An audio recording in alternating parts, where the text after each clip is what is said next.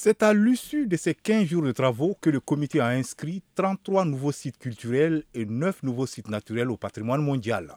Ces sites bénéficient ainsi du plus haut niveau de protection patrimoniale au monde et pourront avoir accès à de nouvelles opportunités d'assistance technique et financière, a précisé l'UNESCO dans un communiqué de presse.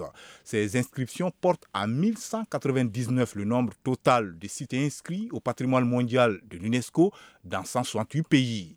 Le comité du patrimoine mondial a par ailleurs approuvé l'extension de 5 sites et examiné l'état de conservation de 263 sites déjà inscrits.